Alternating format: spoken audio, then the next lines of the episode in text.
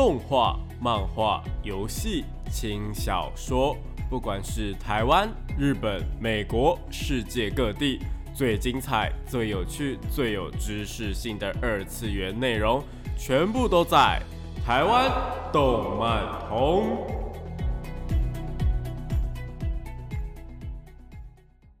大家下午好啊！欢迎来到台湾动漫通的节目现场，这边是复兴广播电台台北、台中、高雄 AM 五九四，台中 FM 一零七点八，我是你们的主持人点播 B B，可以叫我 B B 就好哦。脸书搜寻点播 B B 就可以找到我以及相关的节目资讯。不知道大家清明年假过得如何啊？有没有玩得很开心呢？上礼拜跟大家聊了推荐的几部四月新番，不知道大家有去了解几部了呢？如果不清楚的地方，欢迎上各大的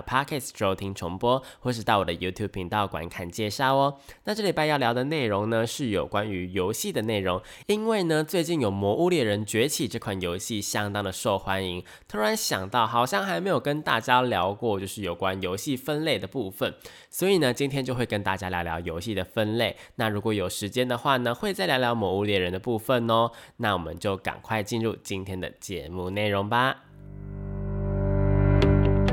朋友或小孩在聊动漫，却总是听不懂他们在说什么吗？想要加入动漫产业，却不知道从哪里开始吗？如果你有以上的困扰的话，答案全部都在动漫产业线哦。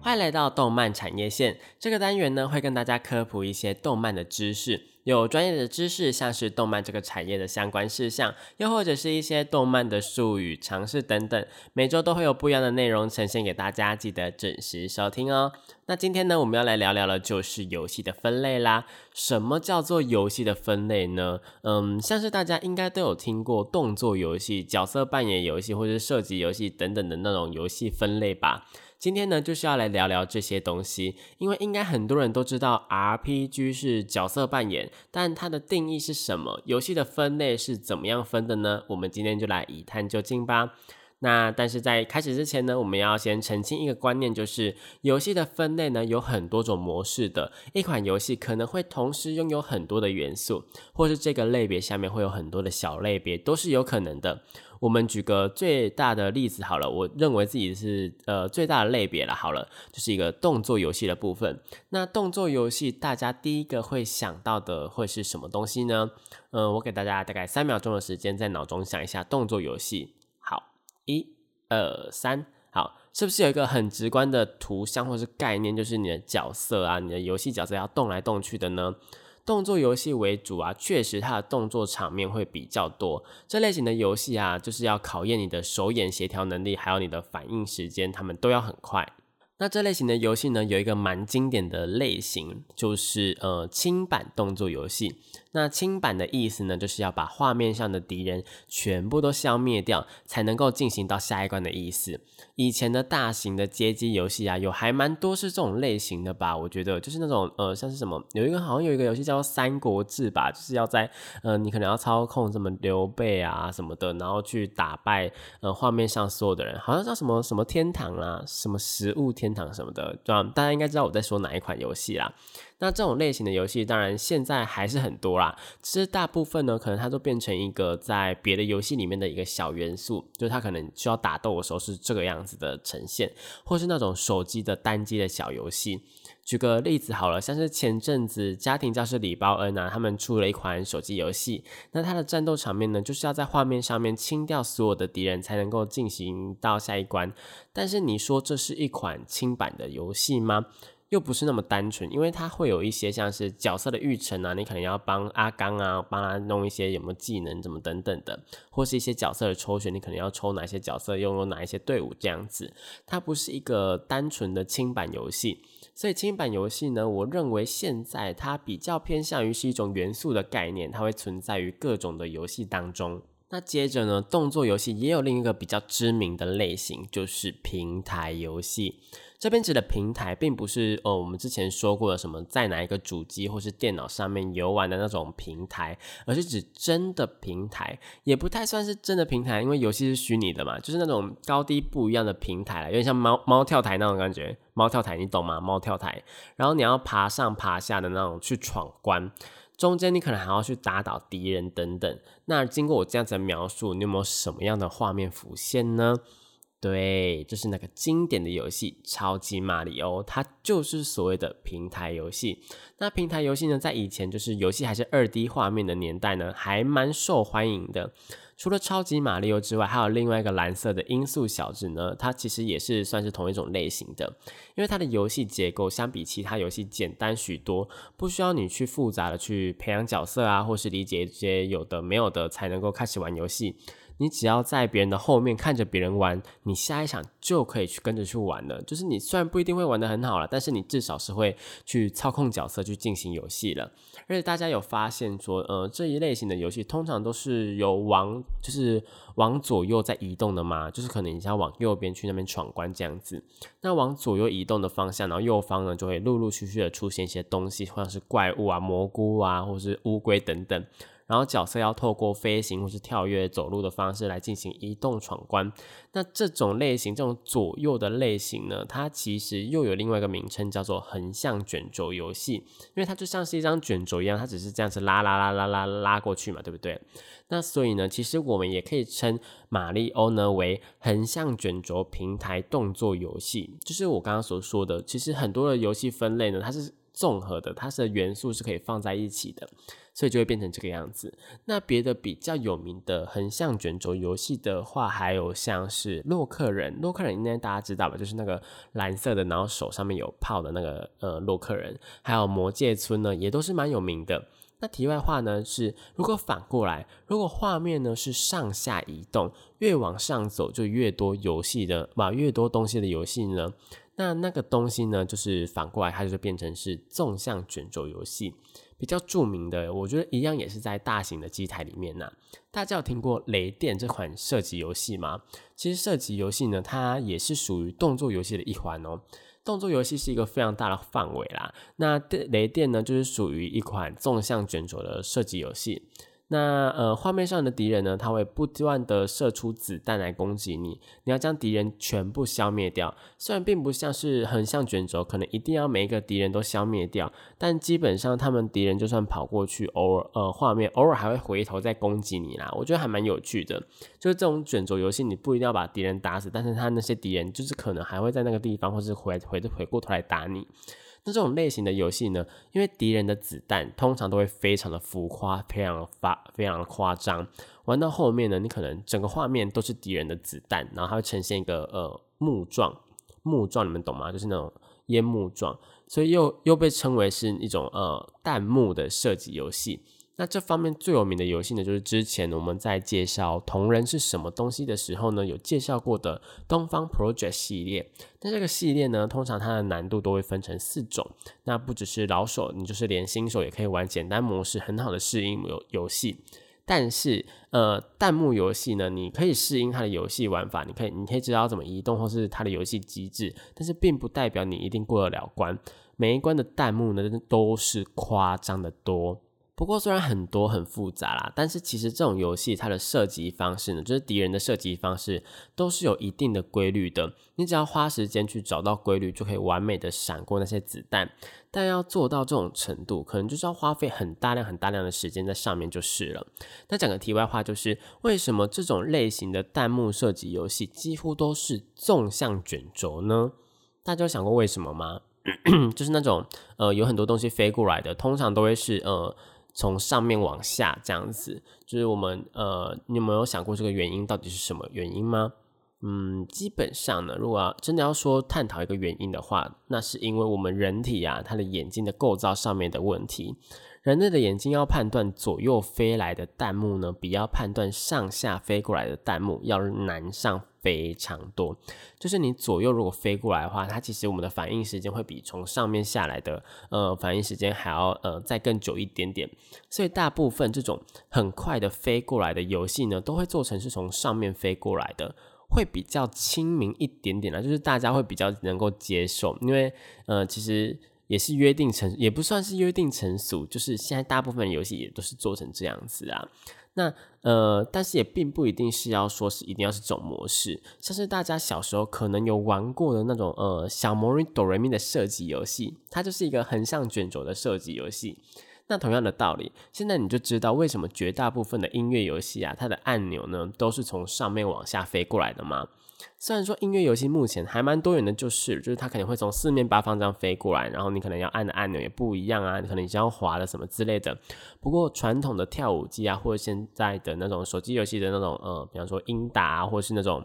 呃，偶像类型的游戏都是从上面往下的，也是因为人类都习惯了，就现在人类都习惯了这种模式就是了。但是音乐游戏的部分，我们之后再提。那动作游戏啊，除了这一些比较单纯的卷轴游戏之外啊，还有像是格斗游戏或是刚刚提到的射击游戏，都是属于呃动作游戏的范围。格斗游戏大家应该比较好理解一点点，就是像是格斗天王，也就是后来改名字的拳皇系列，或者是铁拳系列啊、快打旋风系列、真人快打等等，都是相当直观的格斗游戏。通常都是一对一啊，或是二对二、三对三这样子，或者是一种车轮战的方式。不管是你要格挡啊、攻击啊、闪避，或者是使用绝招，你要集气等等。各种各样的判断，对于格斗游戏来说，都是呃需要相当的精准以及熟练，我觉得才能够去办到的。那这也是格斗游戏它迷人的地方。而且格斗游戏最大的一个要点就是，它通常不会有呃成长的要素，它不会拥有成长要素。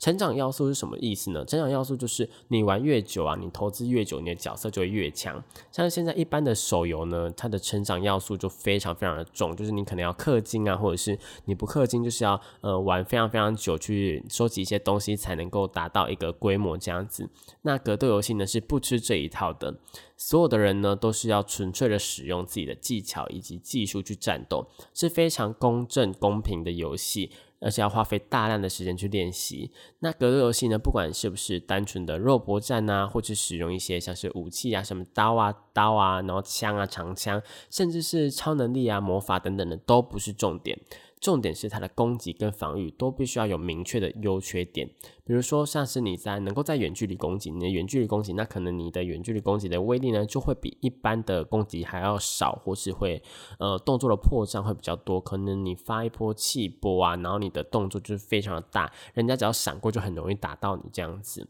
那也有可能呢，就是呃，虽然说你只能够用拳头，你只能近战攻击，但是你的出拳速度就会比别人快很多，等等，你的破绽就会比较小一点点。那还有一个很重要的点，就是格斗游戏它会有轻轻攻击、重攻击跟中攻击这几个按钮，还有一些闪避啊、呃翻滚等等的，它们所带来的效果也并不一样。以上这些呃按钮呢，就需要让你不同不不停的去搭配，不停的去找出一个最适合自己的格斗游戏方法。那你也可以熟悉一下这个角色是怎么操作的，他的拳头的距离有多长等等，都是不一样的。以上这些种种的要素呢，都是让格斗游戏能够呃这么好玩的一个一个原因啊。我觉得，那这边要特别提一下的就是下一款游戏，就是任天堂明星大乱斗这款游戏。这款游戏其实我自己觉得我嗯不能够归类在格斗游戏里面呢，因为它算是有一点点跨界的一款游戏。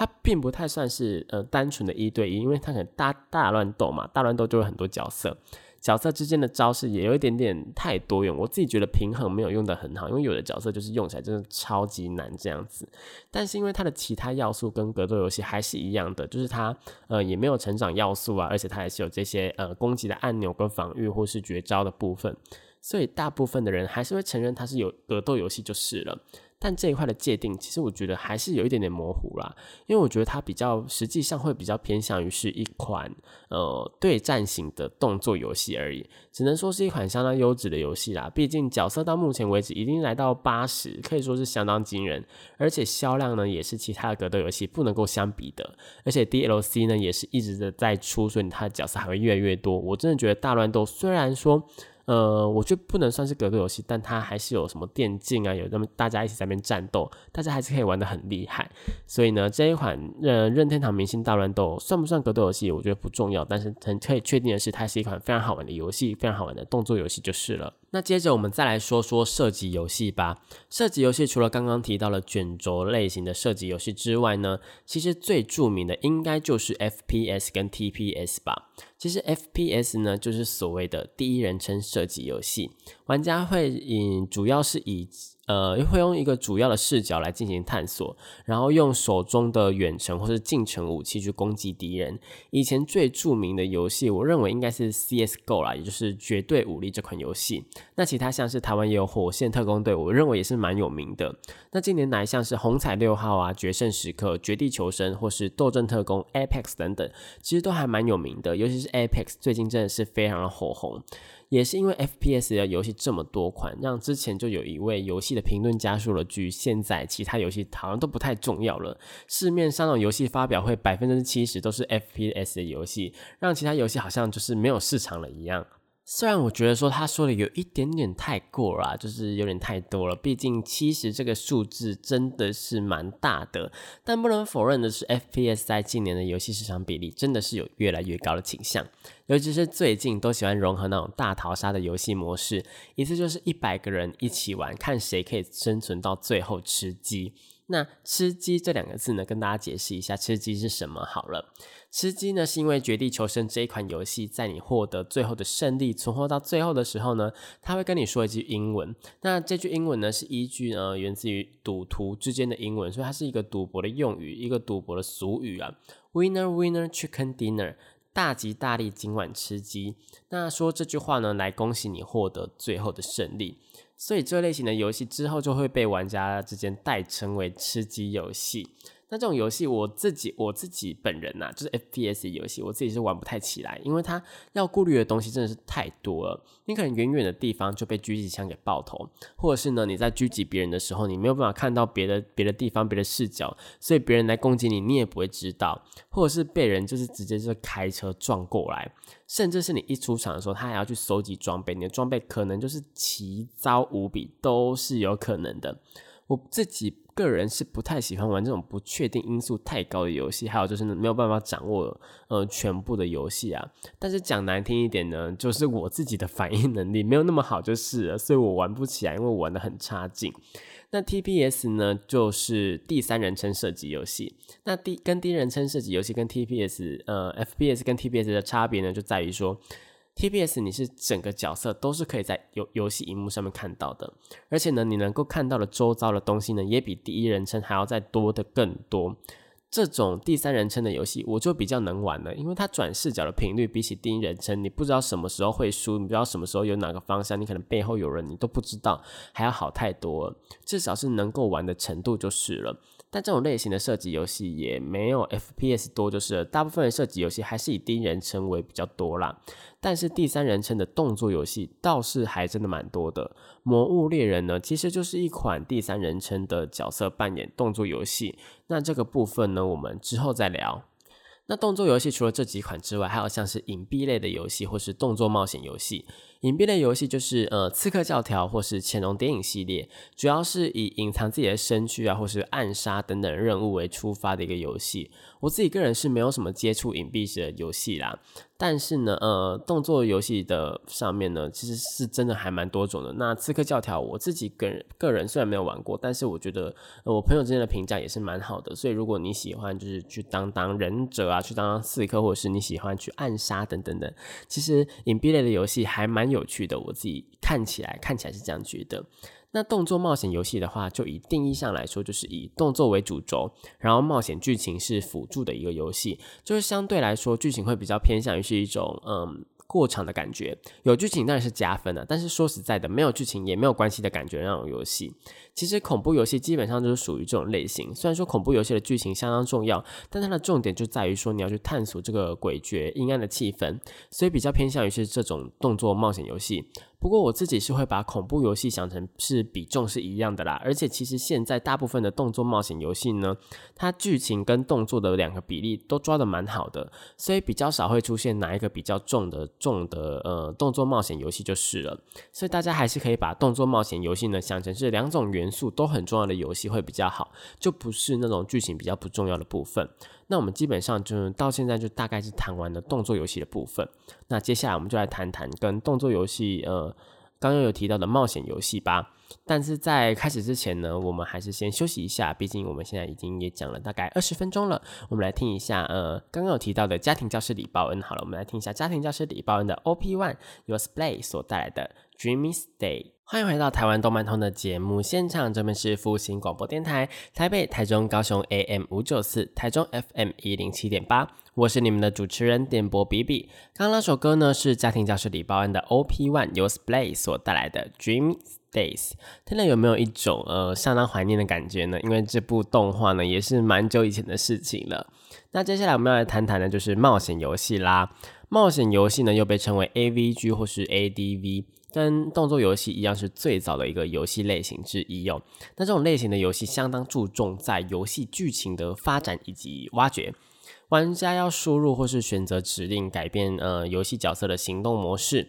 呃，不再是动作游戏那种考验你的手眼协调或是反应能力，而是考验你的观察力以及分析能力。那基本上这类型的游戏，你的角色等级啊、能力属性等等的元素呢，通常都是固定的，或者是故事到哪一个阶段呢，你就会变成哪一种身份、哪一种能力，是设计游戏的人他设计给你的。如果可以自由的发展的话，那这种游戏就会比较偏向于是角色扮演的游戏了。冒险游戏因为要注重在剧情的发展，所以通常不会让你有太多的空间去自由发挥，而是追求稳定的让剧情根据你的选择发展下去。不然，今天如果是角色扮演游戏，然后你剧情发展到要打魔王了，但是你的角色只有一等，应该也不太对吧？那冒险游戏的剧情题材有很多种，不管是前面提到的恐怖游戏啊，或者是推理、幻想、恋爱等等都有。冒险游戏比较着重在解谜啊，探索你不知道的剧情，以及发现隐藏在其中的玄机等等，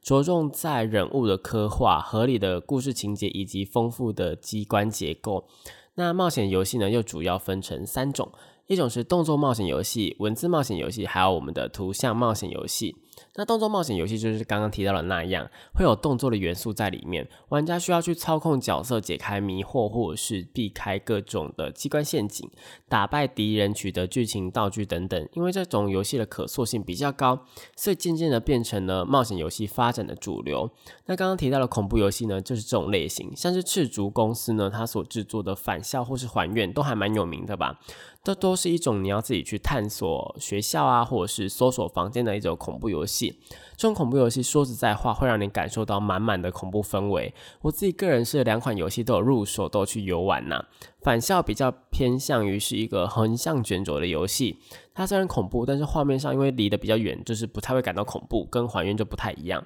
还原呢是第一视角的游戏，不管是看到鬼或是遇到什么恐怖的事情，都是首当其冲，没有换价的余地。我个人是被吓得不要不要的啦。但因为这两款游戏背后都有蛮多的历史议题的，所以我认为如果不怕恐怖游戏的人的话呢，就可以去尝试玩玩看这两款游戏哦。那刚刚呢那那一段对话呢，其实我就把我刚刚呃讲到了横向卷轴或者是第一视角给带进来。如果你听不懂的话呢，可能就需要回去再重听一下我们刚刚说的内容喽。那文字冒险的游戏部分呢，就是让玩家去阅读画面上的文章，去做一个选项或者是输入关键字来进行游戏。又再细分的话，就可以分成呃视觉小说以及音响小说。那视觉小说的部分，基本上就是全部都是文字，整张个整个画面都全部都是呃文字，你的整个荧幕全部都是文字的样子。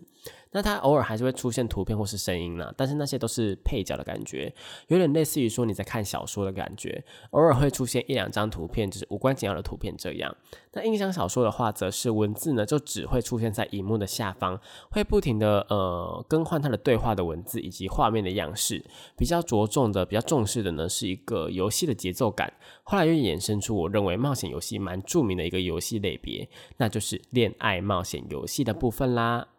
那恋爱冒险游戏呢，是在冒险游戏里面特别着重恋爱要素的游戏。因为还有另一种游戏类型呢，是恋爱模拟游戏嘛，是有着需要去培育主角的要素存在。但是因为现在这种类型的游戏，通常啊，呃，你的冒险或是模拟都会有，所以后来基本上也分不太出来是什么样的类型，所以之后呢，就统称叫做恋爱游戏了。那恋爱游戏大部分都是从日本发行的啦，最早的恋爱游戏都是属于美少女游戏的部分。美少女游戏呢，主要是针对男性玩家设计的男性向恋爱游戏。大部分都会有一堆的女性角色出现，有点像后宫的感觉。玩家可以操控主角去跟呃任何一个女性角色交谈，或是经历一些事件之后，然后提升对她的好感度。之后慢慢的就可以变得更好啊，或者是交往，甚至是结婚。而且因为角色有很多，所以你有很多种的选择可以去做选择。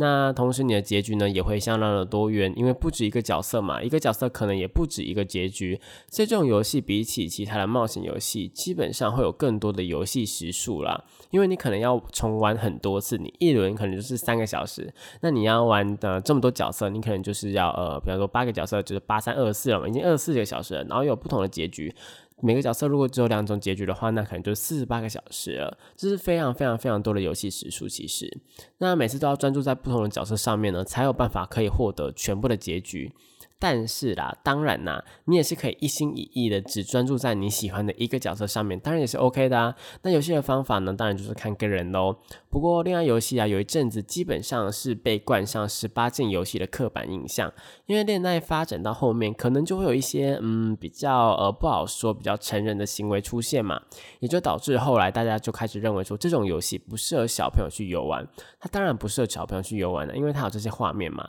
但是事实上，恋爱游戏在后来。基本上都会出全年龄向，就是适合所有年纪的人游玩的版本。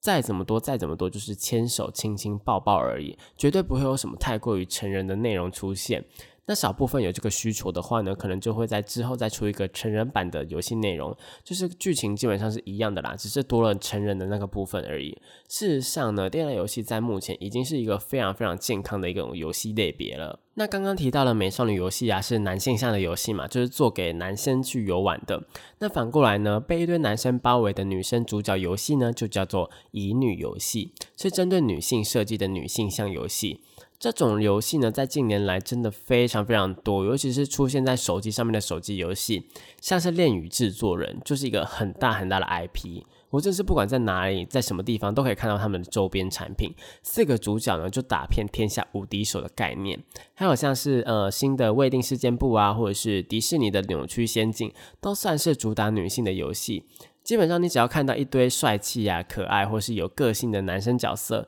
基本上都八九不离十是乙女游戏啦。为什么会这么说呢？因为除了这两种恋爱游戏之外，当然还有为了不同的性取向或是喜好去做的恋爱游戏，也就是我们的呃 BL 游戏以及百合游戏啦。那 BL 游戏里面当然就是男生跟男生谈恋爱的游戏嘛，那是不是也是一堆长得很好看的男生，然后客群也是女生呢？腐女的力量其实是很强大的。当然啦，也是会有一些腐男或是男同志喜欢玩 BL 游戏，但是如果长得好看一点的话，那种通常都还是主打女性市场啦。男同志比较喜欢的，可能就是会比较呃现实一点，就是他角色会长得比较现实一点，然后会比较肉欲一点点。他们虽然内容差不多，但是其实是有很明显的差异存在的。至少呢，你们是如果摆在一起看的，一看就会知道，很容易就知道说他们是主打哪一个客群呐。那百合游戏呢，就是反过来。不过百合游戏就比较没有再分是给男生或是女生玩的。百合游戏就是给喜欢这个百合这个族群去游玩的人比较多。不管是男生喜欢呃两个女生谈恋爱，或是女同志都 OK。比较少看到是专门 for 现实的女同志的游戏，并不是说没有，而是可能这个市场比较小一点点，所以游戏的种类或数量就比较少。麻烦各位游戏厂商哦，这这这个类型的游戏应该还是有需求的啦，可以多做一点没有关系，搞不好你做一做就会变成市场的领头羊喽。总而言之，恋爱的游戏的种类呢，虽然有很多种，但是基本上都逃离不了提升好感度、推进故事发展的情节啦。现在比较多会加入培育主角的魅力或是能力的要素，我觉得也蛮好的。像是他可能主角是上班族，就要去培养他的呃上班的能力啊。那如果主角是一个经纪人的话，就要培养他的经纪人的手腕等等，可以增加游戏的游玩度。如果出在手机上面呢，也是会比较符合市场走向的，因为那个手机游戏要呃随时玩嘛，要玩很久啊，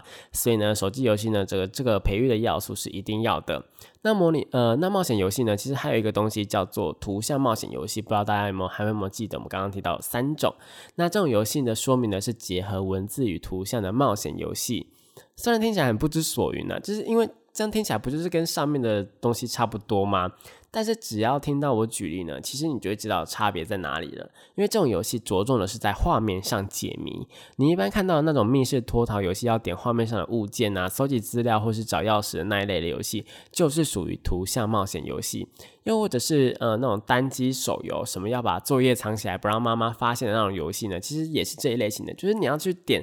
画面上的图片，然后有哪些东西的那种游戏呢？都是这种类型的。简单的来说，就是给你个画面，给你个目标去完成的那种游戏。当然呐，这种游戏也是会有很多种类型呐，有的也有大量的剧情可以去挖掘。呃，但更多的，我觉得是给一个呃玩家一个想象的空间的感觉，就是了。额外提一下密室逃脱好了，密室逃脱它算是一种冒险游戏，因为它也是伴随着大量的剧情。但是除了刚刚那种点图片找东西的模式之外呢，更多的其实是那种呃第一人称的密室脱逃游戏，然后气氛还会很恐怖，然后还要推理等等，各式各样的游戏跟元素其实都是可以混搭在一起的。大家不用太局限于说什么游戏类型啊，或是定义。其实这边呢，就只是跟大家说一下这些名词代表的意思是什么而已。而且呢，你懂这些名词之后呢，你懂这些元素之后呢，你之后。去那种游戏店啊，或者是那种线上的游戏，像 Steam 那种平台呢，你要去搜寻你想要玩的游戏，或是你想要找你呃喜欢的类型的游戏呢，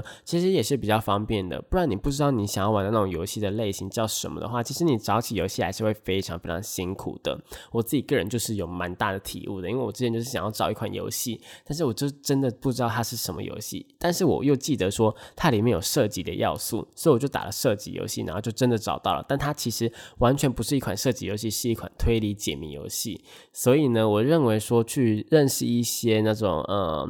呃游戏的分类呢，我觉得是对大家还蛮好的，蛮方便的。那讲到这边呢，我们就先休息一下好了，听一下恋爱游戏改编的动画《圣诞之吻》SS 的片头曲，由阿 z 萨所演唱的《I Love》。欢迎回到台湾动漫通的节目现场，这边是复兴广播电台，台北、台中、高雄 AM 五九四，台中 FM 一零七点八，我是你们的主持人点播比比。那刚刚那首歌呢，是动画《圣诞之吻》的片头曲，由阿 z 萨所演唱的《I Love》。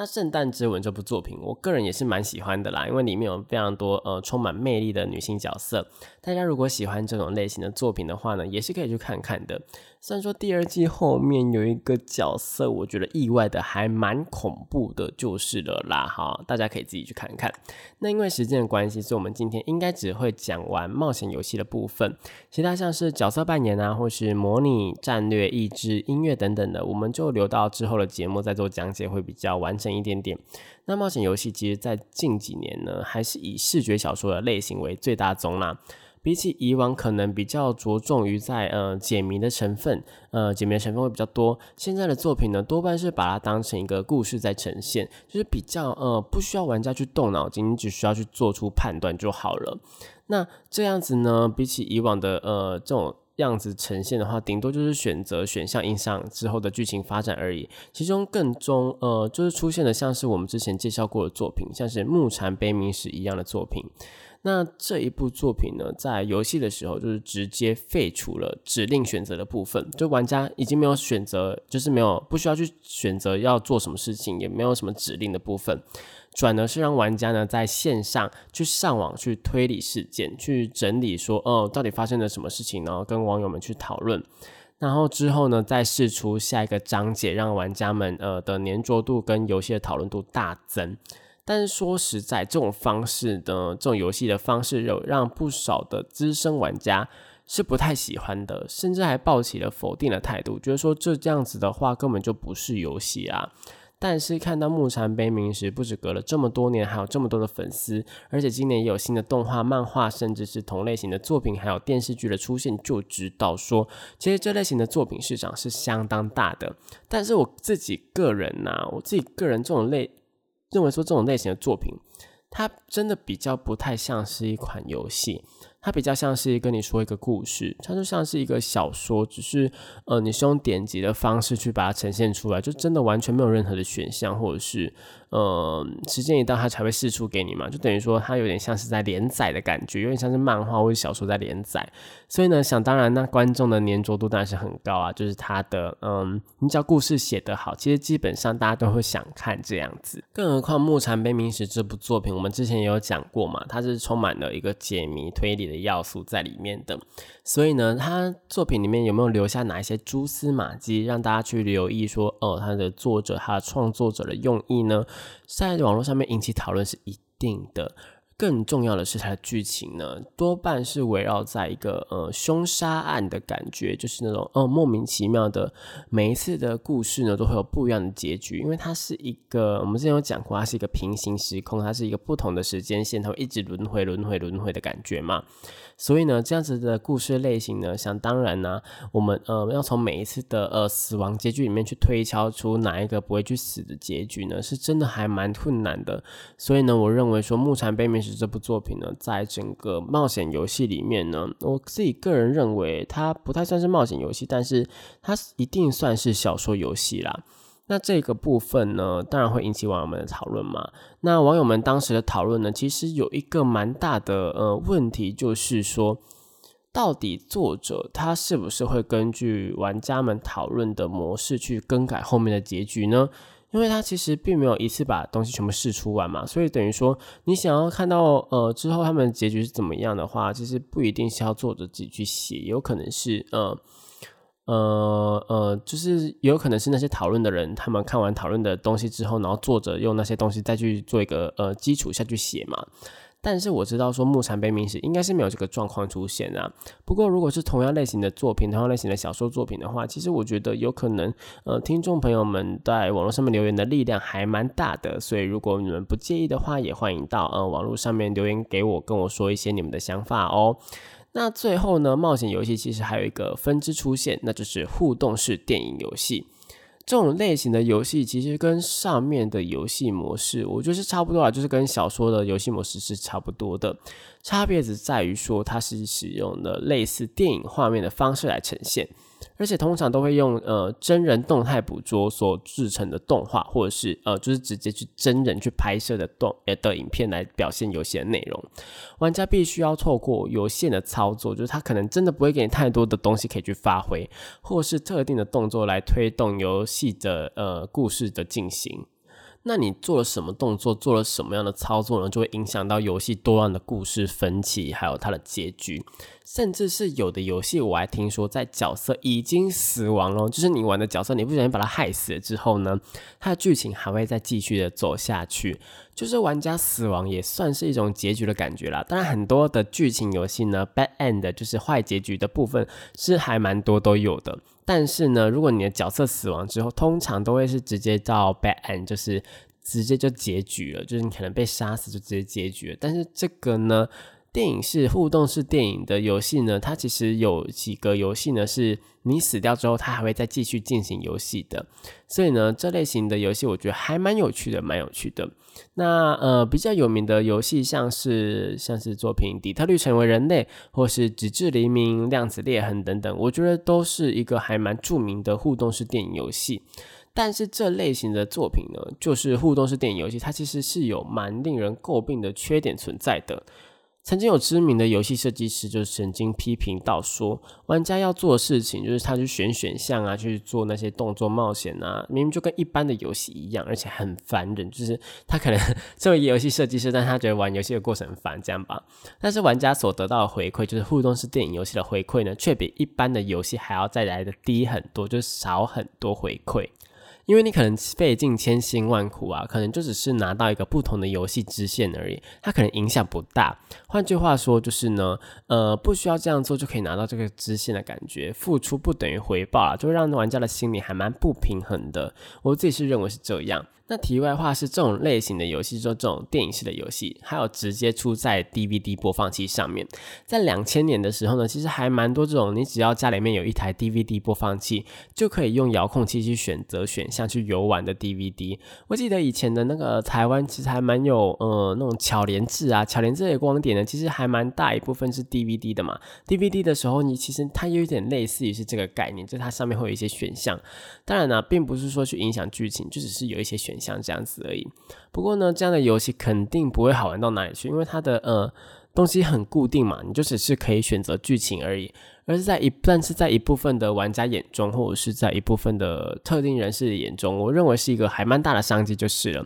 因为有一些东西就是真的要自己选择才会去有趣。但这种 DVD 呢，游戏呢，随着电脑的普及，是肯定就直接被淘汰了啦，因为根本就用不到啦。你们大家就玩玩电脑啊，或者是呃，电脑上面也有很多的影片可以去看呐，根本就不需要这种互动式的电影游戏。也不是说互动式根本就不需要这种 DVD 的游戏啊，因为我们也不用到 DVD 播放器了嘛。那电影互动式电影游戏呢，还是会用到啦。像是之前呢，Tinder，大家知道 Tinder 吗？就一个交友软体，它也有一个互动式电影游戏，就是呢，呃，你可能玩家需要去逃难，然后你就要选择不同的选项啊。然后，比方说你现在要逃难，你要搭车还是你要坐车？你要往左走，你要往右走，或者是你要跟谁走？你要跟朋友走吗？还是你要发生什么暴动呢？其实都是可以去选择的。那这个游戏呢，就会帮你呃。因为是听的，它是一个交友游戏嘛，它会帮你配对，说哪一些人呢？呃，跟你选择一样选项的人呢，就会跟你配对在一起，所以你们的思想模式就可能会比较接近这样子。我觉得是一个呃互动式电影游戏，还蛮特别的电。呃，点呐，但是听着很可惜的是，它就只有在那一段时间有试出这样的小游戏可以让你玩。不过虽然是说是小游戏，但是它其实它的互动是电影拍的还蛮逼真，还蛮有趣的。就是呃，我会很想要把它玩完呐，但是没有办法，因为它 就是一个呃教软体嘛，你可能就是要重新办账号或者怎么样。当然它可以重新测试啊，可是你就是会知道一些事情，这样子就是会不太好玩。但没办法，因为它这是一个在交友软体上面的一个附属的小城。市它主要的目的，并不是让你玩游戏嘛，所以呢，我觉得呃，虽然说它做的不错，但是如果可以出一个完整版的，我觉得会更好啦。好啦，那今天的节目其实也差不多到尾声了。今天介绍了有关动作游戏以及冒险游戏的部分嘛，那下礼拜呢会介绍更多的游戏分类的内容，因为我也还没有讲到《魔物猎人》嘛，《魔物猎人》是呢呃角色扮演动作游戏。那如果呢对于今天的节目内容有疑惑，或者是对于呃动作游戏或是那冒险游戏有什么想说的，或者我有什么地方讲错的话呢？可以到脸书搜寻电波 B B 找到我留言，或者是私信我都可以哦。你可以留言告诉我说你觉得哪个地方讲的比较好，哪个地方讲的比较不好，或者是你有什么推荐的动作冒险游戏呀？其实都是 OK 的哦。那如果喜欢这个节目的话呢，也可以追踪我们的粉砖，就是会有更多的节目资讯以及预告。那如果想要点播歌曲的话呢，因为我们有个单元叫做超时空放送，你也是可以点播歌曲，填写表单给大家听的哦。那我是 B B。节目的最后呢，为您播放一首还蛮好听的歌曲，《我的英雄学院》第四季的 OP，由 Polaris 所演唱的《Blue Encounter》。那这里是复兴广播电台的台湾动漫通，我们下个礼拜在同一时间在空中相会，我们下次见，拜拜。